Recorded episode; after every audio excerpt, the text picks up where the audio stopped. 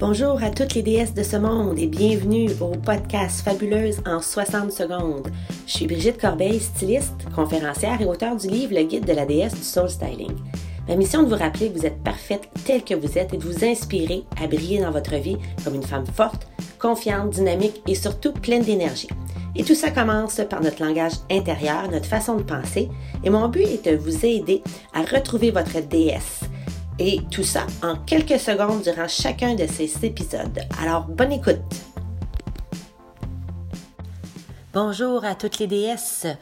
Au moment de cet enregistrement, eh c'est le début de l'année 2018, alors je tiens à vous souhaiter une superbe année et puis euh, des souhaits aussi de d'estime de soi, des souhaits de grand bonheur et d'amour de soi pour 2018. Voilà. Donc, sur le sujet de 2018, ben, je vais parler de résolution. Parce qu'on sait toutes que quand l'année euh, se termine et qu'on en débute une nouvelle, c'est un peu la tradition de dire, bon, cette année, euh, euh, je vais faire telle, telle chose différemment. celle qu'on entend le plus souvent, c'est je vais aller au gym, je vais perdre du poids, je vais me mettre en santé, je vais manger mieux et tout le tralala.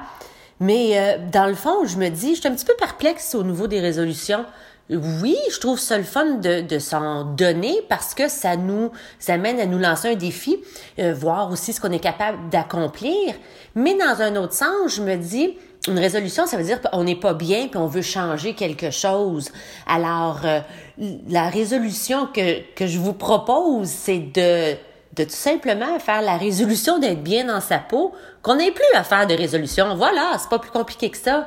C'est vraiment de de se lancer des défis sans les appeler résolutions, c'est d'avancer dans la vie, d'ouvrir des portes, de pousser euh, de pousser la machine pour euh, vraiment être au meilleur de soi-même et puis de avec euh, la découverte de sa déesse et le bien-être que ça peut nous apporter, d'être bien dans notre peau, d'avoir une bonne estime de nous-mêmes, c'est de vraiment d'avancer avec le sourire, d'avancer et puis euh, partir plein de projets pour euh, celles qui aiment faire des projets, d'être occupées et de s'accomplir dans ce qu'on fait, que ce soit un projet ou pas, c'est de s'accomplir dans notre vie de tous les jours, d'être heureuse quand on se lève le matin et d'être heureuse de notre journée quand on va se coucher le soir.